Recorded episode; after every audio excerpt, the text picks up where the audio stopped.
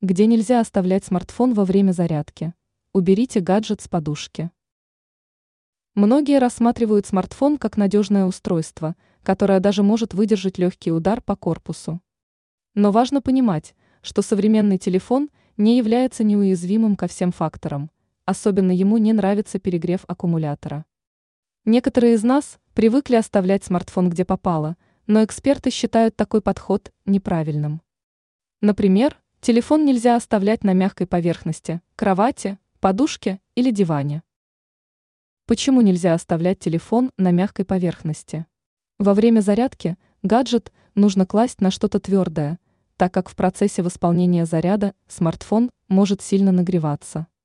Если в этот момент он лежит на диване, то эффект нагревания будет еще сильнее, что приведет к значительному повышению температуры.